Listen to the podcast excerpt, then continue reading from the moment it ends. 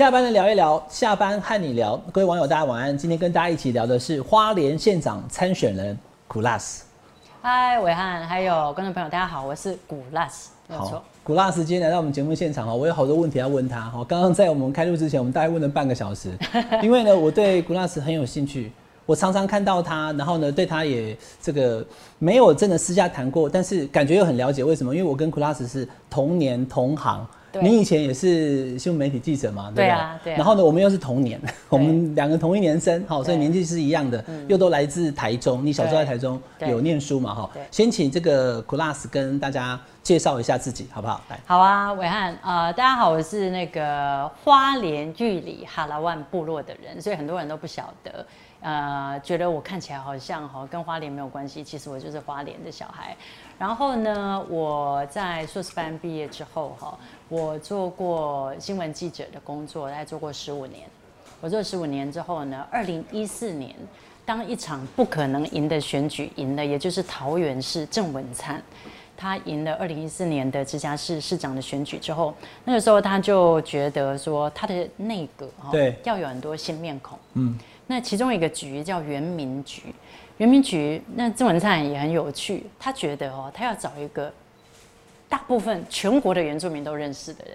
可是因为我在原民台播新闻，台对，我主播，对我播新闻播了十年，你知道，而且都是那个 prime time，就是七点的新闻，所以他们就间接联系了我。所以我做过桃园市呃政府原民局的局长，之后呢，我做了二零一六年。呃，跟肖美琴同届做了不分区的立委，他是花莲的区域选出来的，那我是不分区。那之后我就做了行政院的发言人，也做了总统府的发言人。那其实我是在七月十七号，我在总统府。你还记得这一天哦？对，我记得非常清楚。那一天是我辞职生效，所以我七月十八号，今年七月十八号开始全职在花莲参选花莲县县长，所以我现在的身份是花莲县县长候选人。好，花莲县的县长候选人古拉斯哦，他是我们 非常这个优秀的同业，因为以前在圆明台是主播，而且其实我应该有在行政院的哪一场，就更早之前的记者会，因为我们有同场，但但因为大家忙哈，我没没有没有特别就去谈话怎么样？你是非常优秀的这个新闻媒体工作者，感谢。后来你就进到了桃园去，那我先问这个好了，因为我们今天下班还聊，大家轻松聊，等下会聊到花莲的县政，以那个为主了哈。对。那你当时再从新闻主播要进到。这个政府体系的时候，你自己有没有考虑过或犹豫过？呃，我原本一直以为我会做新闻记者，做到我退休。其实你当时就是有一个浪漫嘛，一个浪漫给的理想性是说，你以为用一支笔或一个镜头、一个麦克风，你可以改变世界，就这么简单。那如果是这样的话，那这是我的初衷的话，有没有可能我进入政治，我成为一个政务官，我可以实际的分配资源以及预算，然后。真正的去改变世界，而不是呃像记者一般的哈。过去我们总是喜欢针砭时政哈，那我们就拿着麦克风可以做非常多的批判跟观察。它有一个瓶颈在啊，哦，就说你可能只做啊，就是确实还是很有影响力。可你真的要改变很多你想改变的事情的时候，你可能就必须要进到体制里面去。这是两个不一样的选择。其实做媒体还是很有影响力。对对。那就好像我现在来上这个节目，因为我觉得这节目很有影响力。但是呃，当然选择进入体制内是另外一个挑战，因为对我来说完全离开了舒适圈，是一个非常截然不同的领域了。好，刚刚跟大家讲到 c o l a s 它的这个 c o l a s 的哈 c o l a s 我刚才特别强调的发音。K 呃 K O L A S 对是苦辣斯对不对？好苦辣斯苦辣斯。那你看像这个国际媒体哦，我先开这给大家看哈。我发现今年因为我们在选县市首长，对，还不是总统大选哦。但是呢，国际媒体就喜欢报道花莲，特别报道你啦，哈，所以你要去挑战这个地方常年的这些哈政治盘根错节。你跟国际媒体的关系都很很好很熟吗？哦，我跟我自己哦，其实，在台湾跟很多呃老外一起工作很多年哈。然后呃，我到总统府的时候，大家知道总统府在我在的时候有两个发言人，那一个是东韩，东韩负责国内的媒体，但大家可能不台湾的观众不知道，其实。呃，老外的媒体比较哦，他们也要问嘛，哈。对，其实我在总统府负责国外的媒体，所以对外发言就对了啦。这些大的媒体，不管是 BBC、CNN，大家这个如数家珍的这个，就是说 New York Times 等等，澳洲、纽西兰、欧洲的媒体，其实都非常熟。所以当我要离开的时候，他们都很焦虑，说以后我要找谁？可问题回来了哈，你的这么多的优秀条件，今天好，我们谈到进到花莲的时候呢，毕竟它是花莲，对为什么会这样讲啊？观众朋友，我先跟大家做一点简单的小小的背景说明。花莲的南北的长度有一百三十七点五公里，一不一百三十七点五公里啊，大概就是从台北一路开车开到苗栗了。对，就一百、对啊对对，差不多，因为再过去到台中了，一百三十七点五公里这么长，对然后呢，宽呢四十三公里，然后有很多的 这个原住民朋友，对而且呢，到处大家住的地方都离很远，对人口大概三十二万左右。那这样子的花莲呢，第一个你要跑行程不好跑，对因为它大，对对哈。第二个就是说，花莲过往的这个呃，过去十三年的执政，就是一直就是傅昆萁前县长跟徐正卫县长他们这对夫妻，一直就大家换来换去，就变成有点讲大家讲说花莲王啦，或者是傅氏王朝啊，我相信大家可能都听过。那这种状况之下的时候，过往几次要去挑战花莲，来我们看一下哈，现在目前的这个这是林传媒的民调，应该这样讲啊，今年大家都在关心台北、桃园跟新竹。花莲大家谈的不多。第二个就是说，因为花莲它毕竟不是呃让大家看到说台北市啦或桃园市可能会影响到整个局。第二个就是他或许觉得说花莲不就这样啊，就是傅昆萁他们家赢嘛，哈。那当然，我相信 c l a s 等一下会有不同的说法给我们，他对他现在选下去有对花莲的看法。可是民调上来讲，其实我觉得你并你你并不弱哎、你能够在那边有三十三趴的民调支持度哈。可是呢，比起徐祯卫，这我觉得有点惊讶，就是他的上位决定者很少啦。嗯，像有的你看，像桃园都还到三成没有决定，对可是花莲只有一成不到。好，只有八点九九没决定对。那徐正威就开到五十三趴的支持度，那会不会是得票呢？来，我们看一下目前的这个花莲过往哈几次的这个投票。来，我看一下这个哈，来，这个二零一四年的时候，傅昆萁对这个蔡奇塔，他也是国民党的，因为二零一四民进党根本没有特别派人选，傅昆萁拿到了五十六趴的选票，八万九千票。二零一八年那一次，因为算是所谓的寒流，大家知道哈，在下面这里你看一下，徐祯卫呢开了七十一点五二趴啊，然后民进党当时是请这个刘小梅来选的，四万三，然后徐祯卫十二万一啊，七十一对二十五，这我仿佛看到好像是赖清德在对黄秀双。胡老师你这样哦，对不对？我该拍手吗？台南就是这样，不不，这次是二零一八，这我不是说今年是这样，就是来了换换了不同的人不一样了。好，再来，大家知道蔡总统很强，对不对？因为他二零二零年总统大选的时候赢了韩国瑜两百六十五万票嘛。来，就这个总统大选的时候呢，上面是韩国瑜的得票啦，十一万，蔡总统全台湾都赢哦，赢了两百六十五万票哦，可是，在花莲其实也就开到三十五趴而已。所以话讲到这里哈，连韩国瑜在虽然他输那么多，他在花莲还是六有六成得票，六十点三八。我就来问古拉斯了哈，那这么难选的花莲，你为什么去选？呃，首先呢，我们还是要说，因为我们真的是对花莲有感情的人，他再怎么困难哦，再怎么花莲国，他其实就是我们的亲人都还在那边每天生活、吃饭、嗯，工作、种田、生活着的人。我们当然希望他要更好，而且我们听到了非常多不同的意见。大家刚才看哦，因为我我始终认为民调是参考哦，真真实实在市场上握手，人民的眼神跟表情才是真实。但如果一定要来看，举例来说，您刚刚所呃给大家看的林林林传媒，林传媒的民调，我来调这个民调。嗯那我们可以看一下哈。那林传媒的民调会看到徐中卫县长五十三点一六趴，可是如果你从另外一个角度去解读，你刚刚有秀给大家看，二零一八年徐县长是七十几趴的支持度，对，可是在这一个民调里面，他直落到了五十三点一六，所以大概二十趴的人不见了。对了，所以我们我觉得大家要去解读这个数字，如果这是一个可信的，虽然我认为仅供参考，但如果一定要来看这个数字，我觉得数字有非常多不同的解读。那这二十几趴的人去了哪里？嗯，好、那再加上，其实，在花莲，我一开始参选的第一天，我就说花莲是恐惧的总和。那大家非花莲人可能觉得我在唱歌，不知道你在说什么。花莲人有什么好怕？然后记者问我说，花莲有什么需要改善的？我认为最需要改善的就是让自由民主、清新的空气进入花莲。我相信台北的记者朋友都觉得我在唱歌，都不知道我在说什么。大家不敢在公开的场合回应你到底支持谁或不支持谁。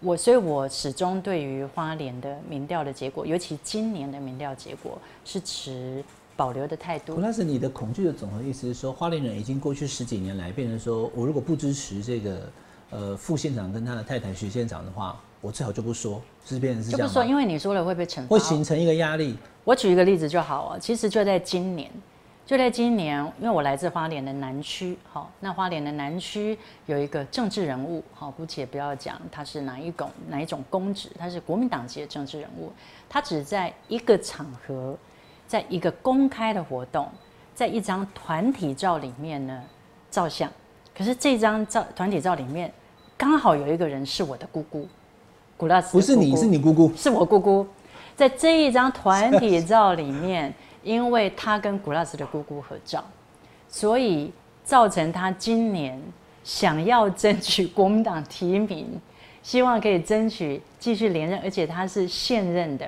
这个国民党籍的公职，他就遇到了困难，他你这样讲，我大概知道。是谁了，是吗？是这样子吗？对，那等一下，请一下，古拉斯的姑姑那一天跟他照相的时候，有过来一个古拉斯姑姑吗？没有啊，其实就是那大家怎么知道？他是古拉斯姑姑？但是因为我姑姑很活跃，你这样讲 哦，他真的是知道但是我姑姑。不过，但但不本来就会遇到啊。对，就像你的反应，啊所以西部的朋友一定会觉得照张相怎么了正常啊，这没什么啊。但是感觉就要被封杀了，对不对？在花莲哦，你会受到各式各样不同样态的惩罚的形式，而且这惩罚的形式呢，会令大部分仰赖县政府补助为生的人民，或者是企业，或者是团体恐惧。那如果你是一个建商，你可能在某一年公开支持了呃不同党，或者说这个徐县长或副前县长的这个竞争者，那可能你在建筑在在盖新建案的时候，你的建造史照的发放，你被查水表的频次就会增加非常多，这些都是真真实实发生在花莲的事情。所以我们一直认为哦，这个当权者用宪政或者是说政府的公资源，希望影响下一次的花莲选举的这种手段跟套路，那很多人已经看透了，但是不见得呃是有勇气站出来改变。但今年我认为哦，大概经过了十三年哈、这个前副县长还有徐县长的轮政，那感觉上，坦白讲，四年前我不敢说，哦，即便是我来选，四年前有没有可能出现改变的契机，我不敢讲。但是到了今年，我们发现有非常多不一样的声音跟力量在集结，而且是跨族群、跨政党的集结。这个是我们在今年看到的一个机会。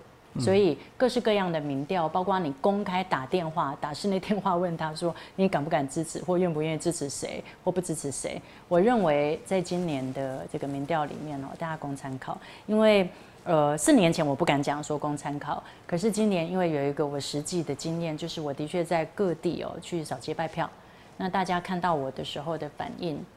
其实是相对热烈很多。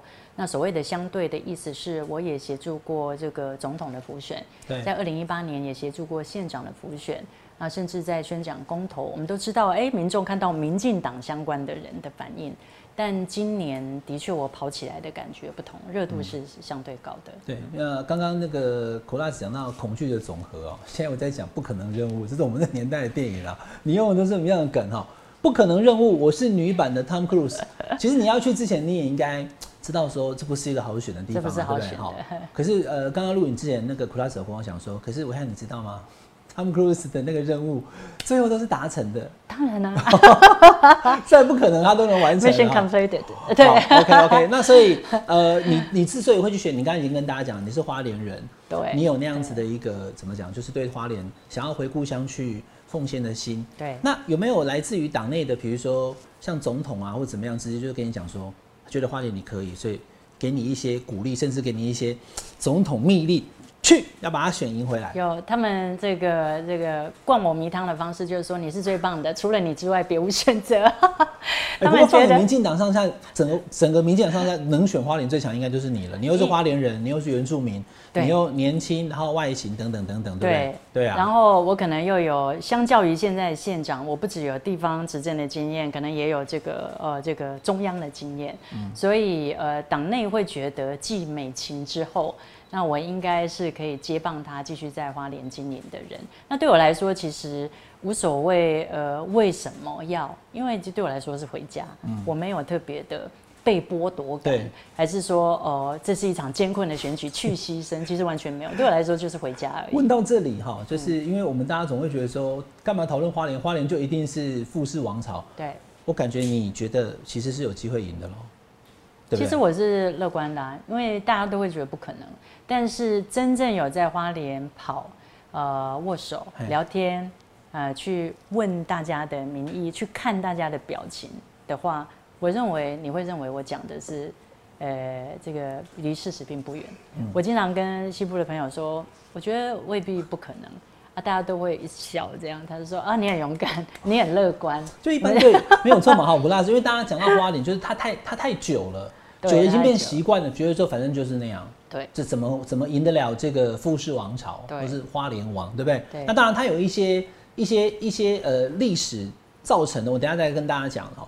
不过我看得出来，你也想要终结这个，对不对？所以我看你 PO 了一个 PO 文，叫做拒绝十三加四，这什么意思？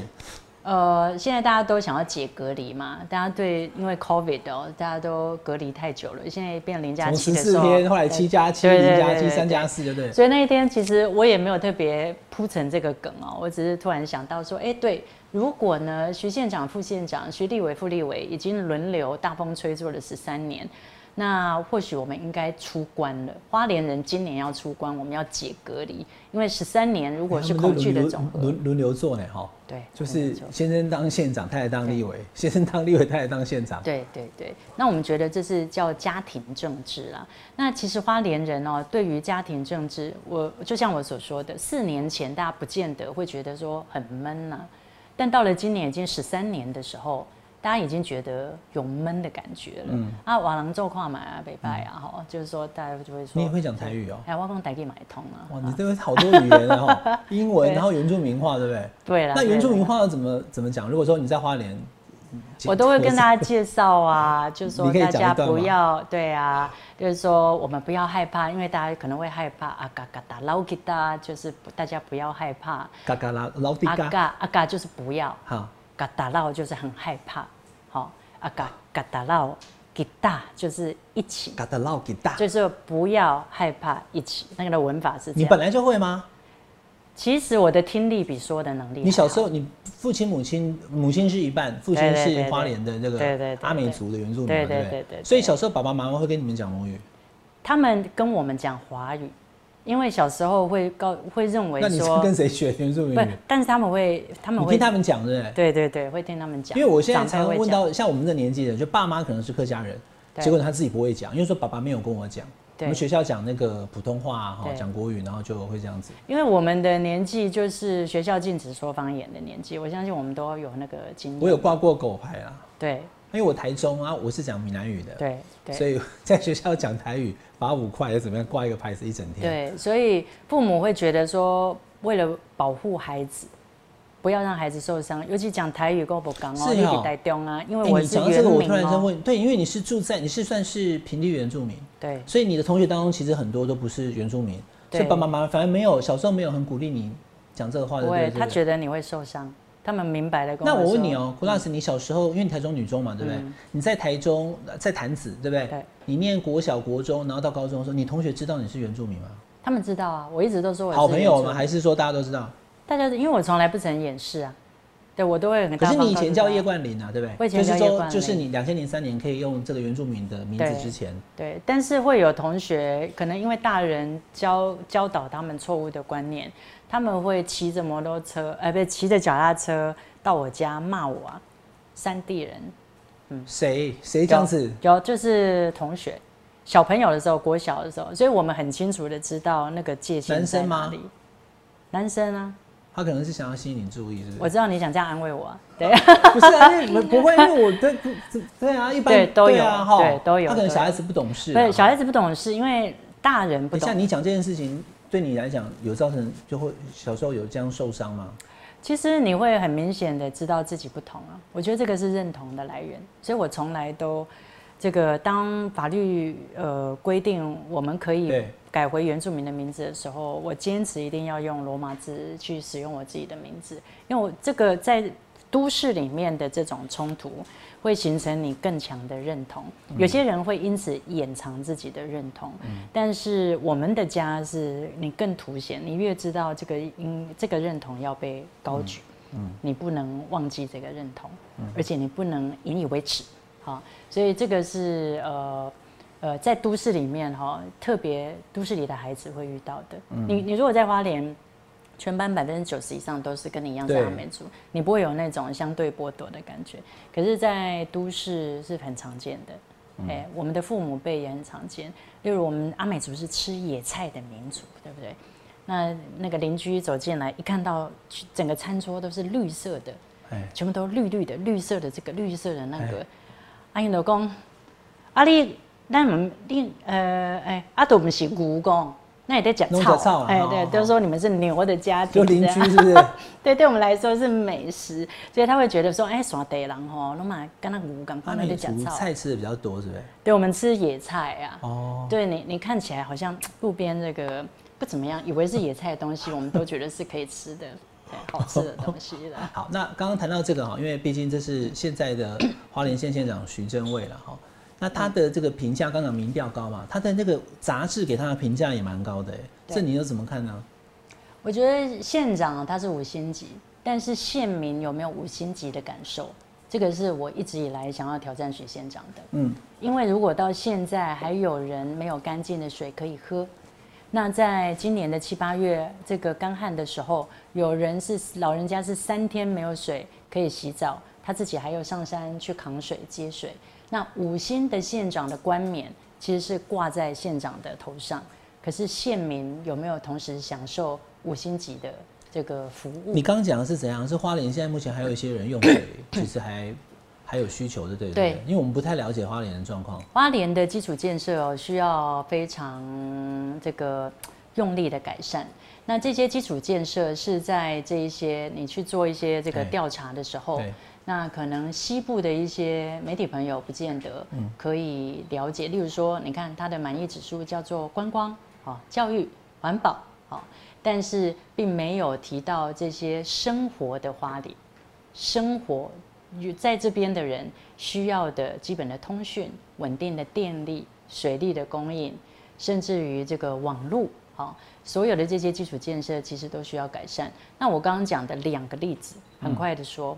一个是在今年七月到八月的时候，因为缺水，所以我们的南区呢，花莲其实北区也是一样，就是出因为其实气候变迁了，所以很多地方的水源枯竭。那这水源枯竭，气候变迁也不是突然之间一天造成的，已经好几年了。所以呃，我们的整个自来水以及简易自来水的系统啊，并不完善。所以在这个水源枯竭的时候，有老人家就告诉我。就说他已经三天没有洗澡，因为他我去拜哪里的哪里的富里富里哦富里富里乡是花莲最南端，南花莲对，快要到台东那里了，我知道嘿。对，那这个我去拜票，那他是住在哪里？他是住在这个比较偏远的山区吗？还是他住在其实富里是平地区啊，那那那个富里其实当然。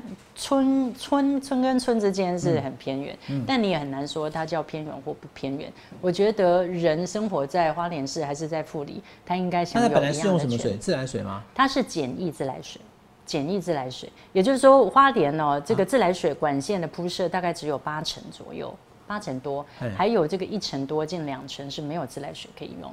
所以这个问题常年没有办法解决。好，那没有简易自来水，呃，没有自来水的部分，经济部有一个制度叫简易自来水，也就是说，居民呢住得很偏远，他寻找那个水源地，好，他找到那个水源之后，由经济部来补助，然后硬体，例如说有一个储水的系统、简易的消毒的系统，然后水再配管到各住户里面，这个叫简易自来水，而不是自来水。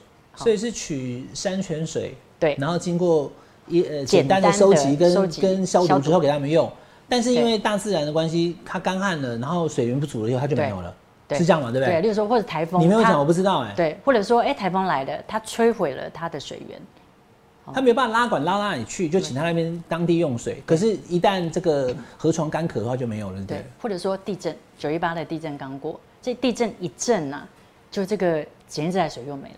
好，那这些都是让整个生活，因为你永远没有办法预测天灾。可是，在这个生活的花莲，居住在当地的人会觉得说，哎，这个我们住的这个县好像毫无韧性可言，就是他没有办法对抗天灾。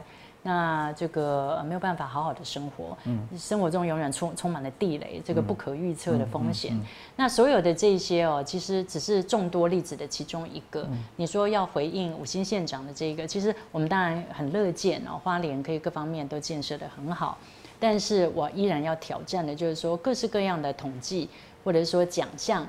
如果这冠冕是在县长上，而不是让这个县民也有五星级的服务，那我们当然要打问号。嗯，好，我刚刚会问到这里，其实也跟我对花莲的一点粗浅了解有关，因为我知道在你刚讲十三加四嘛，对，十三年前从傅昆萁前县长他选当县长之前，对，他其实有失败过一次，他就再往前十七年前他第一次选的时候是没选赢的，可是我后来看很多报道，包含我过去有访问过傅昆萁本人哦，我问他说你会做什么，他说做两件事。第一个是他去这个像原住民部落有丰年祭，那大家会在那边唱歌跳舞，而且会喝一点小米酒等等哈。他会弄很晚，谢深山老县长都已经离开了，他还在，他会待很晚很晚，待到三点四点，待到天亮。所以就是我们台语叫“寡诺”嘛哈，就大家觉得哎你很有诚意。第二个就是他送米，他每年都会送很多米给这些贫户，但以我现在目前的建议，他是以前是用自己的经费去送了哈。可是这个送米的制度显然他留留下来了。这个照片是今年的哈，今年中秋节的时候，那这是徐德威县长哈，他在送给这个哈花莲的一些住户幸福花莲的米。那这件事情后来被批评，就这是县府出的钱啊，后来因为确认这是县府的经费，不是个人钱哦，那怎么可以拿这个公堂去印个自己的照片，然后呢拿去好像去做自己的业绩？那这件事情我看花莲县政府后来讲说，明年开始就不发了。那你身为现在目前你们是竞争者，你会觉得这个有？会选之嫌或者是怎么样吗？你的看法是什么？这当然了，这就是为什么大家说我是小虾米对抗大金鱼，因为对手哦，或者说徐县长他是用了公资源哦，在进行这个这个选举活动，哦，我想他一定会否认的。但是其实用了公资源，因为这笔预算我有查过嘛，就是编在他的这个印象中是社会处吧，好。那就是这个三节要救助一些这个呃需要写帮助的人，所以这个是这样的预算，然后有县长的这个。县政府要去帮助贫苦的人没有问题啊，可是上面不能用自己，不能印自己的照片。你讲的，你讲的完全没错嘛。哦。因为政府的预算是纳税人的钱啊，所以不能讲说徐正惠敬贺啊，或者说有这个县长的 肖像在里面。那不止这个，包括原住民的丰年祭。原住民的丰年祭呢，其实都是中央的或者是地方原本就纳税人的钱，要去补助，希望文化要传承，语言要传承，每一年呢都会有补助。可是县政府呢就把这补助款放在红包袋里，好，然后在这个丰年祭这个讲话的时候呢，参加活动的时候就来质证这个红包袋。那红包袋呢上面就写这个徐中卫敬贺，好。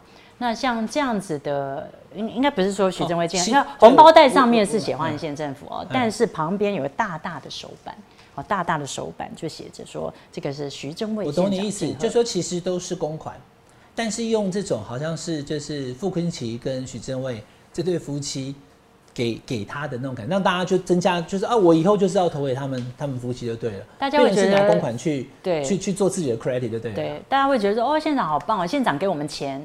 县长给我钱办丰年祭，县长给我一包米，让我可以再吃一个礼拜。那这些都是在灰色地带哈。那我认为这个是非常不妥的，也非常不道德的。因为我认为要对选民诚实。那这样子怎么办？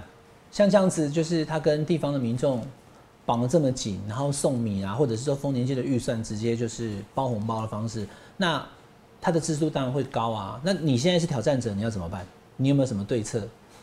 其实我们在就是说，在竞选的过程当中，我们有不同的方法啦。例如，我们也观察到，其实花莲的选民哈也在改变世代的交替啊，吸收新闻资讯。社群网站上面的这个频次哦，也越来越高。也花莲的这个县民在网络上也非常的活跃，所以我们透过一次一次的，不管是实体的宣讲，或者在网络上，或在社群上的呃说明，或是校正，哈，那或是挑战，那其实都获得了蛮多程度的回响。哎，你们这次选举会有辩论吗？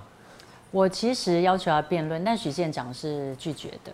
那我哦，你希望跟他辩论，是不是？有，我已经邀请他要跟我辩论非常多次，因为我的原则是这样，我的逻辑是这样，不是要跟我辩论，我觉得是呃要讲给县民知道的，要讲给县民知道，啊因为县民可以知道说，哎、这个 A、B、C 他们分别证件什么。那我的主张很清楚，哎、听完之后你要选徐县长去选选徐县长啊，但你要选古拉斯，你选古拉斯，所以我们要辩论给大家看。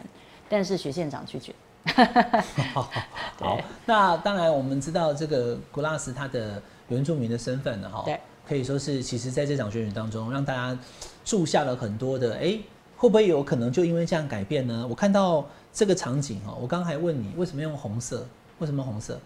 因为红色是阿美族的颜色。啊 阿美族的对传统服装就是红色嘛。我等一下给大家看一下那个古拉斯穿阿美族服装的照片哦。对那这个场合当中，就是你的呃北区的后援竞会选总部竞选总部对有分北跟南嘛，对不对？因为有啊，就像你说的，花莲好一百三十七点五公里，哦，哇，真的是很长。那这一场来了十三个头目，南区来了二十六个，对，二十几个头。可是花莲到底有几个头目啊？花莲大概有两百个左右，200个哦对，那我们还要办中区，还要办海线，就是在海岸山脉以东，我们另外有一个生活圈是靠海那的叫海线。海线的人，我知道，就是那个台东长滨在往北走，哎就封冰了哦因为就是这个这个对封冰那边，然后过去就是海边的对，然后另外还有什么？还有中部？还有中部，哦，所以很大啦，很。那这些头目出来支持你，你的感受是怎么样？其实那一天哦，头目们站上来，然后连连主持人都说他快哭了。他就拿着麦克风说：“他我从来不曾见过在花莲有这个场面，我都快哭了。”那个主持人这样讲，那当然是很感动。那其实就像我们稍早在节目前所说的哈，其实哎头目们每每个月都要跟县长见面呢，他都要跟现任的县长见面，所以站出来。就像我们刚才讲的哦，就是一开始说啊嘎嘎达拉乌吉达，就是说我们都不害怕了哈，就是你们那天在现场有讲这句，是不对？诶，那天 头目其实有鼓励大家，他说我们要支持自己的孩子，就这么点简单，你没有任何的包袱，没有任何政治的压力，你想要支持谁就支持谁。你刚刚说花莲县政府跟这些原住民朋友的这个互动是怎么样？他是你说每个月都会聚会啊？有，因为这些头目哦，大概以我的了解，县府大概频率还蛮高的，都会跟头目们固定开会。那这个开会的过程当中，当然是宣达这个县政的县这个县境内的一些人民的政策，嗯那也会呃这个给这个出席费。好，那在啊各有乡镇，哦对对对一样是公堂，对对对对对对。那这些都是制度性的哈，这个组织动员，那这个大家都很了解哈，呃所以我们认为说头目们站出来，那即便他可能再过一两天就要再跟县长开会，他也是认为说应该要支持原住民的孩子。这个这个是我在这一次，呃，原本没有预期，呃反应会如此的热烈。那我自己也有一点好奇，这样的认同到底还在不在？因为长久以来政党哦，看起来好像已经剥夺了、夺走了那种认同，好像只看得到颜色的认同。那到底身份的认同会不会出来，成为一个这一次我们的竞选时候的加分的这个元素？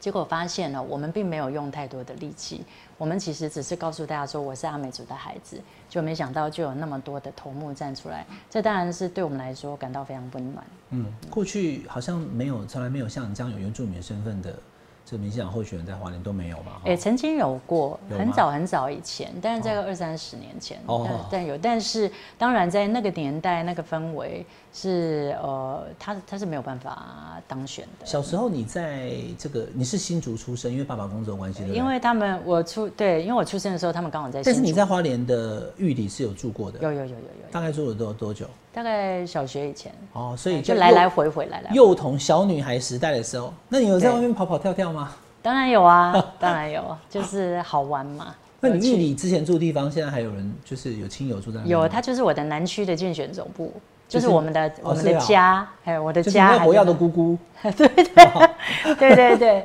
我的姑姑跟叔叔，因为我父母呃我的阿公阿妈都嘿。过世了嘛，哦呃所以他们都现在还有人住啊。我们回家，包括我的父母回回花莲的时候，就是住那里，我们都还住家里。好，毕竟苦大斯他是原住民，所以他回到这个花莲去哈，在拜票的时候就跟其他的这个呃哈这候选人就不一样。好我们来看一段那个 苦大斯在这个花莲那个拜票的过程。投给花莲人，这些都是我们自己的亲戚，还有邻居，他自己哦自工组了一个队伍，说要去周边所有这是很新的影片呢哈，这个三号都已经出来了。对啊，其实这个就昨天前天而已，就是啊，就到一个一个部落这样去走，是不是？对，现在他们现在还在走，我们现在在讲话，我们在讲话的时候，他们现还还在走，是不是？那你自己会去吗？会啊，我会去啊。那我们还有一台战车，然后大家看到这台战车都觉得说好棒，很喜欢，然后都会有这些我们的哎，文字。那上面写什么？骰子那一大就是一起加油，骰子任是加油，一大是一起。这样啊，这就是你的战车，这我战车，你就你会在上面挥手吗？哎还没，之后会对不之后会。然后你看都是老人家，有的拿着拐杖，那我们就跟他，我跟他说，哎，你很累，你可以休息。他说没有关系，我可以运动，然后帮你拉票三天，我觉得我的脚好很多。其实是很温暖的啦。好，这是这个古拉斯在，你这个有没有放到脸书上去或怎么样？这个还没，今天吧。你看他到了另外一个部落了，荣耀花莲，对，他们在喊，荣耀花莲，他们都是老人家，部落举的老起年化你。的右手，三号三号，举起你的左手，举起你的双手，他们自己帮您的。哦，真的是很可爱的长辈哈。对，在花莲哈，这个你要把它放到脸书上，怎么样大家才能够看到这个影片哈？好，那呃，刚给大家看一段哈，因为对毕竟在花莲三十二万的 选民当中，其实原住民朋友大概有快十万，对，所以如果你能够在这一块大量的就是得到支持的话，或许选民真会有一些改变。呃，会希望会有改变。嗯。嗯那对于这个花莲的这些呃相关的这些政策啊等等，我还是要请教你哈，因对为这一次你看你选举的过程当中哦，刚刚谈到就是可能你的对手在经费上面是比较充裕的，那你有办这个募资计划是不是？对你就是希望就是所有支持你的人，他可以上网去募资给你。对，就是我其实募资计划重点不在于这些钱，因为钱哦，我们都告诉大家两百块、三百块、一千块也都可以。呃，一开始我就说，今年的选举哈，不是一场选举，它是一场运动。我们希望重新定义花莲，而重新定义花莲的其中一个新定义，就是它必须要是数位的花莲，真正二十一世纪的花莲。所以，即便连选举的动员，它都可以数位化。所以，我是要，我们是要告诉大家说，我们不用去想着那一些千千个反差好大哦，哈，就是虽然是原住民，虽然是传统的这么广阔的花莲，可是也是数位的，也可以用线上。对，其实我们就是要告诉大家说，政治是大家都可以参与的，不要以为那些看起来这个呃看起来这个好像很有钱，或看起来好像很有势的这些人才可以参选。有原住民部落偷偷包了红包给你，是不是？就说想要帮助你，然后大家集资。对，我觉得大家一直过去哦，也这是一个扭曲的一个事实呢，就是说大家会有一个印象说，呃，原住民哦买票就好了，然后你你只要古老师你这次来选哦，反正傅坤其实是这样子买嘛，你就给他买回来哦，一开始就有那个人就是这样讲，我说买票是违法的，你知道吗？但是我要讲啊，我们完全，你看我们都还靠募资，所以这一次哦，我还我跟你讲非常感动，那天其实我听到真的很感动，是有头目。